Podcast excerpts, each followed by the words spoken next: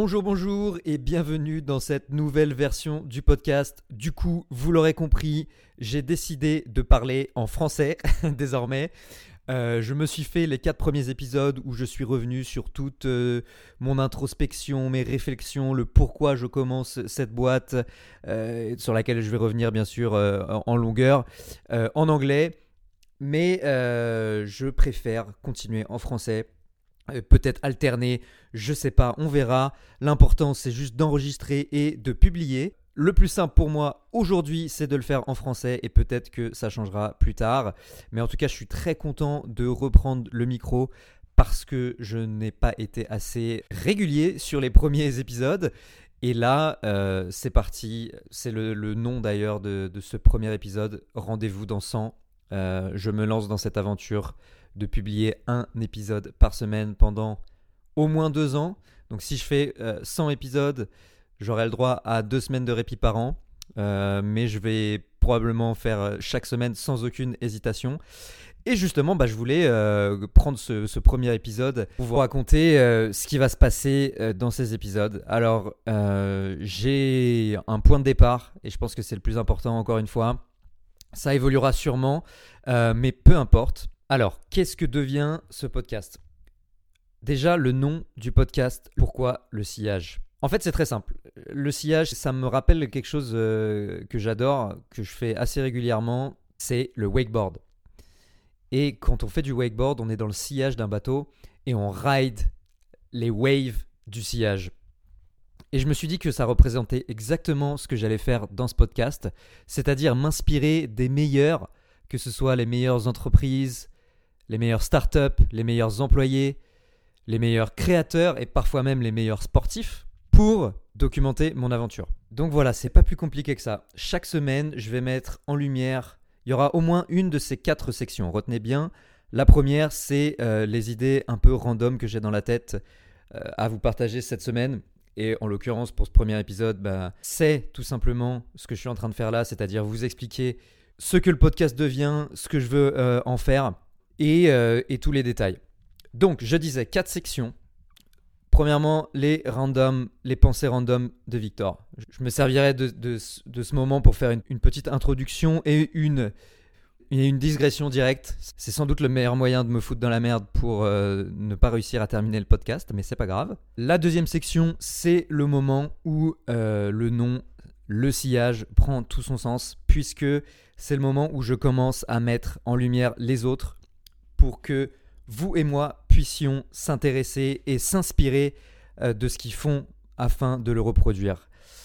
Donc, concrètement, il y aura au moins une boîte, euh, une start-up la plupart du temps, qui m'inspire et euh, son histoire, des, des, histoires croustillantes, des détails que tu ne trouveras nulle part ailleurs sur certaines entreprises.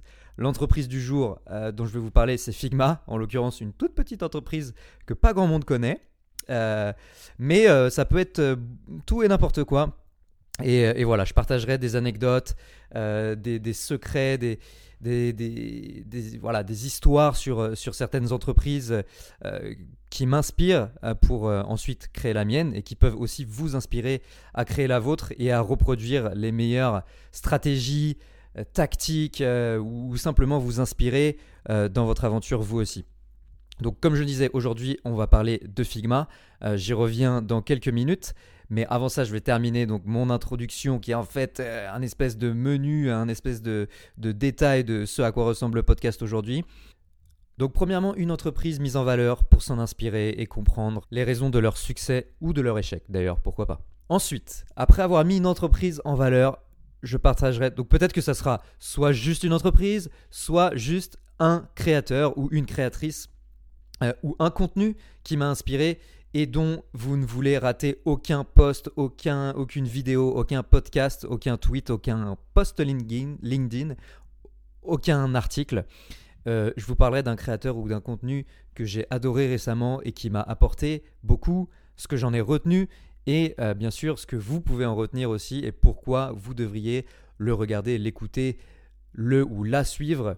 Donc voilà, c'est la, la troisième section à laquelle je pense pour, euh, pour ce podcast. Je précise hein, bien évidemment que tout ça est encore simplement du brouillon et que je, me lance un petit peu euh, à l'aveugle, hein, bien sûr, et que ça, changera sûrement. Et dans tous les cas, vous, serez au courant. Euh, mais c'est. Voilà. Les pensées random, une boîte, un créateur. Et enfin, je terminerai euh, tranquillement sur justement comment ce créateur ou cette créatrice m'a inspiré et où cette entreprise m'a inspiré euh, dans des actions que je fais euh, pour créer, pour développer euh, mon entreprise, sur laquelle bien sûr je reviendrai aussi en détail, non seulement dans cet épisode, mais probablement dans tous les autres. Donc voilà, l'idée c'est vraiment de se mettre dans le sillage de tous ces grands acteurs pour non seulement reproduire et pourquoi pas devenir un jour un moteur soi-même. Et vous verrez notamment qu'il y a toujours un lien entre euh, l'entreprise, le créateur ou le contenu que je mets en valeur et euh, ce que je fais moi, ce qui est d'ailleurs, je pense, une des meilleures choses à faire euh, dans son business et dans sa vie. mais ça, on aura aussi l'occasion de beaucoup revenir dessus puisque c'est le sujet même que j'essaye de tacler et que je veux tacler pour les dix prochaines années. donc croyez-moi que vous allez entendre parler de ça, de comment transformer un contenu que vous avez consommé en quelque chose qui euh, est vraiment utile, soit pour vous, soit pour votre entourage, soit pour votre business ou pour votre vie. Voilà, sans transition aucune, c'est parti donc pour euh, la boîte, la startup dont on va parler cette semaine. Et je vous ai dit que c'était Figma. Alors pourquoi Figma? Euh, Il n'y a aucune raison valable. C'est simplement que justement récemment j'ai consommé deux contenus euh, absolument exceptionnels à propos de Figma. Le premier était un podcast, le deuxième un article. Et c'est en l'occurrence, c'est quand même bien fait. Cette semaine aussi le créateur euh, que je mets en valeur. Donc, je vais vous parler de Figma et de ce que je retiens des différentes analyses, des différents points de vue sur comment Figma a réussi à faire sa croissance de zéro jusqu'à l'exit pour Adobe l'année dernière, le 15 septembre 2022. Euh, Figma est vendu à Adobe pour 20 milliards de dollars. Donc je trouve intéressant pour tout le monde de comprendre qu'est-ce qui fait qu'on peut monter un software quasiment de zéro jusqu'à ça. Et en plus, l'exemple de Figma est un exemple super intéressant parce qu'il y a des choses qui sont évidentes, bien évidemment. Mais je vais d'ailleurs, je vais quand même en parler de toutes ces choses qui sont évidentes parce que peut-être que pour certaines personnes, elles sont pas évidentes ou plus évidentes puisqu'elles sont devenues la norme. Donc allons-y euh, directement là-dessus.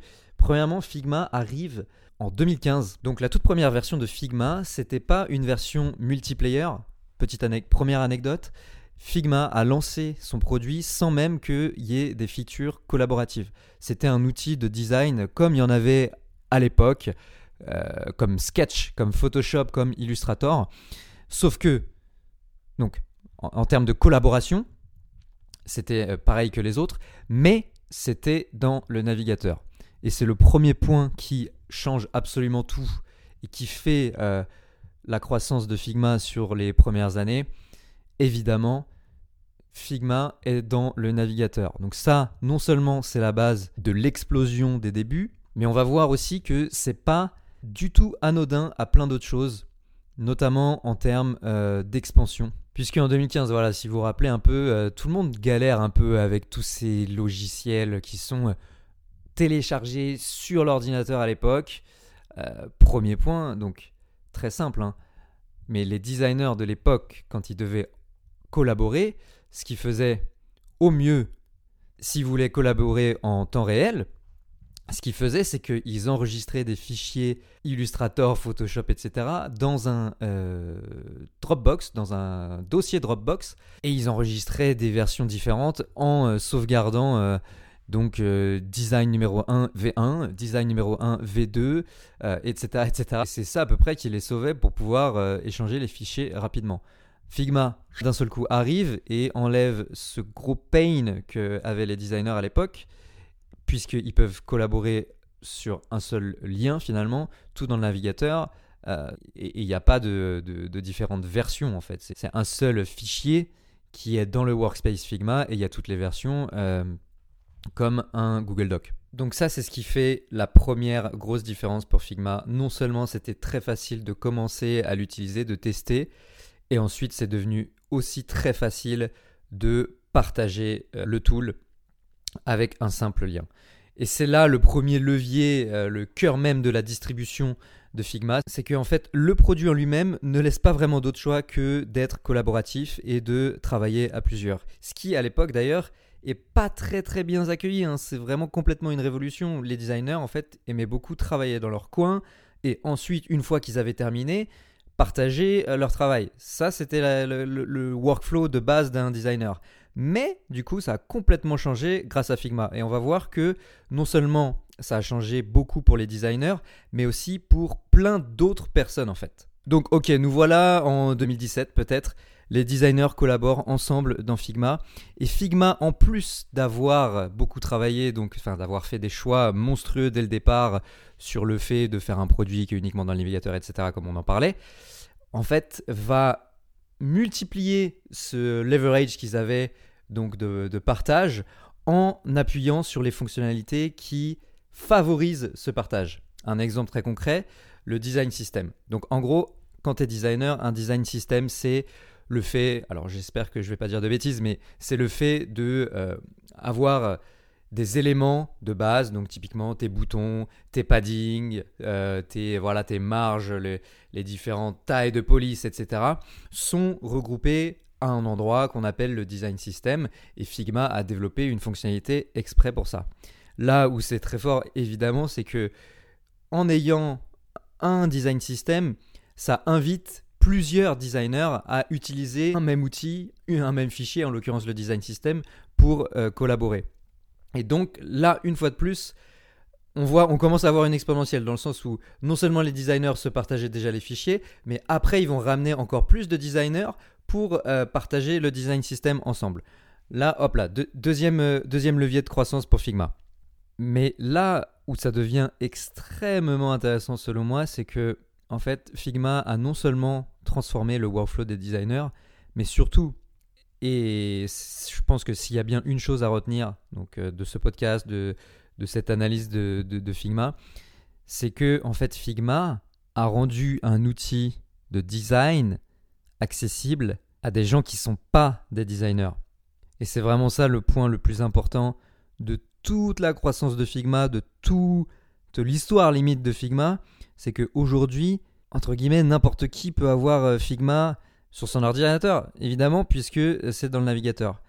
Et ça, c'est le truc qui est en fait de loin le plus important. C'est ce qui s'appelle un cross-site network effect. Alors, si on reprend la base, l'effet de réseau network effect, c'est quand un premier utilisateur, en l'occurrence ici les designers, par son utilisation, va attirer un deuxième euh, utilisateur, un autre euh, designer pour travailler. Maintenant, quand il y a un effet de réseau, je ne sais même pas comment traduire ça en français, sûrement euh, un effet de réseau traversé, c'est que en fait, ce qui se passe, c'est que non seulement les designers sont invités à collaborer dans Figma, mais aussi plein d'autres gens. Typiquement, les ingénieurs utilisent Figma à fond pour avoir euh, les bonnes références, tout ce qu'il faut pour pouvoir créer les interfaces. Après que les designers aient designé, les ingénieurs vont se servir de Figma pour se baser sur les designs et euh, développer le design, tout simplement, le rendre euh, réel. Mais c'est vraiment pas tout parce que maintenant, les product managers, les marketeurs, même le CEO, n'importe qui en fait peut euh, accéder très facilement à un fichier de design, éventuellement faire ses retours. C'est là aussi où ils ont été très forts, comme je disais, ils ont appuyé sur les features collaboratives comme par exemple les commentaires, le fait de bien gérer la gestion des accès, donc par exemple de donner seulement un accès en commentaire au CEO et au marketeur pour pas qu'ils modifient le design. Euh, et tout ça n'existait pas du tout avant Figma. Avant, qui avait un outil de design sur son ordinateur? Les designers seulement. Et maintenant, vu que c'est dans le navigateur, n'importe qui peut accéder au design et donc ça modifie encore une fois le workflow et surtout ça démultiplie encore une fois la croissance de Figma dans le sens où il n'y a pas que les designers qui utilisent l'outil, contrairement à tout ce qui a été fait précédemment, mais potentiellement vraiment quasiment 100% de la boîte, 90-100% de la boîte accède à Figma pour être impliqué dans euh, le workflow et donc faire augmenter la productivité globale de toute l'entreprise, pas simplement celle des designers. Et ça, en fait, c'est énorme. C'est énorme parce que ça impacte aussi la monétisation et comment les gens achètent le produit en fait. Premièrement déjà au niveau du pricing ils ont été intelligents une fois de plus puisque euh, le nombre de fichiers était illimité. C'est-à-dire qu'un designer tout seul il avait exactement les mêmes avantages que dans un sketch par exemple à l'époque. Autant de fichiers et tout, sauf que c'était dans le navigateur, bon ok, voilà. Et en fait, ce qui fait que des gens vont commencer à payer pour Figma, c'est quand ils veulent collaborer. Et qui veut collaborer? Les entreprises, bien sûr. Donc déjà, c'est plus facile pour une entreprise de sortir la carte bleue que euh, un designer tout seul. Donc Figma est meilleur. Ensuite, les features collaboratives sont déjà disponibles, donc plein de designers sont hyper chauds pour passer sur Figma vu que ça améliore leur travail. Figma est meilleur. Et après, le point qui rajoute de l'urgence et encore une fois du leverage, de la priorité pour une entreprise entière d'acheter Figma, et donc c'est pour ça qu'ils arrivent aussi bien à monétiser, c'est que il y a plein d'autres personnes qui sont concernées par cet achat d'un nouveau d'un nouvel outil de design. Voilà, si Figma était simplement un meilleur outil dans le navigateur, ça aurait été OK et peut-être que des gens auraient acheté. Mais là, c'est pas que les designers qui achètent, c'est tout le monde dans la boîte. Donc en fait, il y a plein de gens différents qui sont prêts à sortir la carte bleue et donc Figma cartonne, tout simplement. Figma est meilleur. Voilà. C'est presque tout pour expliquer la croissance exponentielle de Figma. Parce que en fait là on est euh, en gros on est à peu près en 2020 en fait dans l'histoire de, Figma euh, dans ce que je vous raconte. Ils ont sorti ça euh, ils arrivent bien à monétiser. Ils font donc d'abord utiliser les designers et ensuite acheter un peu quiconque dans la boîte. Mais c'est pas tout puisque après ça ils ont ils ont remis le couvert pour créer des effets de réseau. Et là c'est encore plus fort parce qu'ils ont fait en sorte que différents utilisateurs, et donc on l'a vu par conséquent différentes entreprises, puissent utiliser Figma entre elles. Et là, il y a trois leviers euh, différents. Le premier, c'est la partie communautaire, tout simplement. Le fait de pouvoir rendre public un design et que ensuite n'importe qui puisse le modifier. Ça pareil, avant euh, la partie communautaire donc de Figma, la seule manière que les designers avaient de le faire, c'était de foutre le design sur Dribble ou je sais pas quoi. Et euh, le truc auquel on avait accès, c'était uniquement l'image, euh, uniquement voilà l'export du design. Et là maintenant, bah, les designers peuvent accéder au design complet et le modifier eux-mêmes. Ça c'est le premier point. Le deuxième, encore une fois, pour partager d'une entreprise à l'autre, ou en tout cas que des gens qui ne se connaissent pas puissent interagir à travers Figma entre eux, c'est les plugins. N'importe qui peut développer un plugin. Donc là, ça rend l'outil meilleur, encore une fois, plus collaboratif, et Figma devient une plateforme à part entière en fait. Puisque après, il y a des gens qui vont vouloir développer des plugins pour faire des petits business et monétiser grâce à Figma en fait. Donc tout ça permet à des entreprises de ramener d'autres entreprises sur Figma et donc de créer encore une autre machine euh, de croissance et ensuite, ça fait vraiment l'effet boule de neige, dans le sens où il y a des agences qui commencent à utiliser Figma. Donc, une agence répand Figma chez une personne chez un client, puis ensuite chez une autre personne chez un client, ensuite chez un autre client, et ainsi de suite. Et c'est infini, en fait. Et ça s'arrêtera jamais. C'est monstrueux. Donc voilà, là ça y est, j'ai à peu près fait le tour. Évidemment, je pourrais en parler pendant des heures, hein, parce que je reste en surface là, euh, vu que le podcast est court. Mais il faut bien se dire que derrière, dans l'exécution, c'est exceptionnel, dans le sens où il y a des choix difficiles à faire, que par exemple pour les plugins, ils ont mis en un système d'App Store pour bien vérifier que tout est secure. Voilà, c'est quelque chose de très très fort. Et le dernier point que j'ai noté, donc là c'est plutôt sur la partie acquisition de Figma, c'est qu'en fait leur contenu est extrêmement technique. Vraiment, il est écrit par des designers, pour des designers, ce qu'ils appellent des designers advocates donc des gens qui sont designers et qui euh, font la publicité de Figma parce qu'ils kiffent l'outil tout simplement. Ils ont une énorme communauté sur Twitter, un seul channel quasiment, euh, en tout cas dans les débuts. Euh, et vraiment voilà, c'était très très très concentré sur les designers pour que en fait ils kiffent tout. Ils kiffent le produit, la brand et la communauté. Et d'ailleurs Figma en fait au fur et à mesure a recruté ces designers advocates pour les faire rentrer dans le process de sales en fait. Et ce euh, qu'elle disait, pardon, euh, la première euh, growth de chez Figma, c'est que quand il y avait un designer advocate dans les calls de sales, bah il y avait infiniment plus de chances de closer le contrat que sans quoi. Donc c'est vraiment l'idée de dire créer une communauté puis carrément les faire rentrer dans la boîte au fur et à mesure. Donc, le créateur que je vous recommande cette semaine, c'est Lenny de Lenny's Newsletter, tout simplement parce que si vous voulez apprendre le moindre truc sur euh, les startups, c'est par là qu'il faut passer. Il a vraiment pas besoin de moi pour, euh, pour sa newsletter, mais voilà, c'est plus euh, si jamais vous n'êtes pas abonné, que vous suivez pas trop, si vous êtes intéressé par les startups, pour comprendre un peu comme je l'ai fait là, qu'est-ce qui fait qu'une startup réussit ou échoue, ou en tout cas avoir plein d'exemples et des, tests, des histoires concrètes sur euh, ce qui fait qu'un euh, truc a marché dans telle ou telle boîte, et eh ben c'est vraiment le top. Donc voilà, je vous recommande ça. Je mettrai le lien dans la description ainsi que l'autre article que j'ai lu qui parlait plus des effets de réseau en l'occurrence qui était vraiment euh, très technique, très poussé mais sincèrement ultra passionnant. Bien, nous voilà donc à la conclusion de ce premier épisode. C'est la section. En fait, comment est-ce qu'on peut se mettre dans le sillage de Figma pour s'en inspirer euh, dans sa boîte? Et en l'occurrence, là, dans cette section, je vais donner l'exemple de ce que je fais moi. Donc, aujourd'hui, le moment où on enregistre ce podcast, nous sommes le vendredi 13 octobre 2023.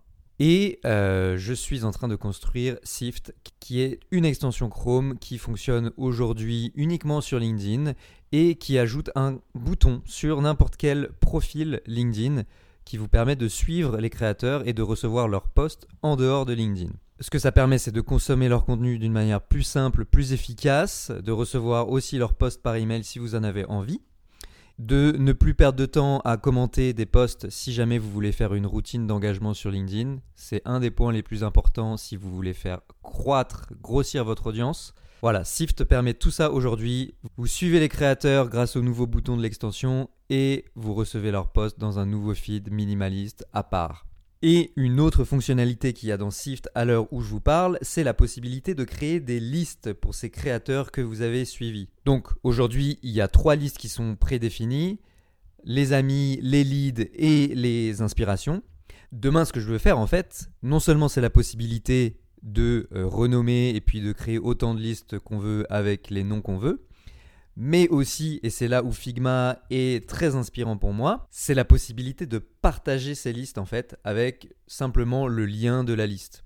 Exactement comme on peut partager un fichier Figma, c'est-à-dire juste avec le lien, bah moi je vais créer la possibilité de partager cette liste aussi juste avec un lien. Et donc là typiquement ça devient intéressant non seulement pour la première personne qui utilisait Sift, mais ça peut aussi potentiellement créer des effets de réseau comme on en a parlé et attirer d'autres utilisateurs sur la plateforme, en plus du fait que ce soit cool et pratique euh, pour tout le monde en fait, de créer une liste et, de pouvoir la partager avec ses collègues par exemple. Et là je pense notamment aux agences et aux ghostwriters qui font des listes pour que leurs clients aillent engager euh, sur les posts euh, des gens, tout simplement, des créateurs. Et donc ça permet de faire gagner du temps à tout le monde.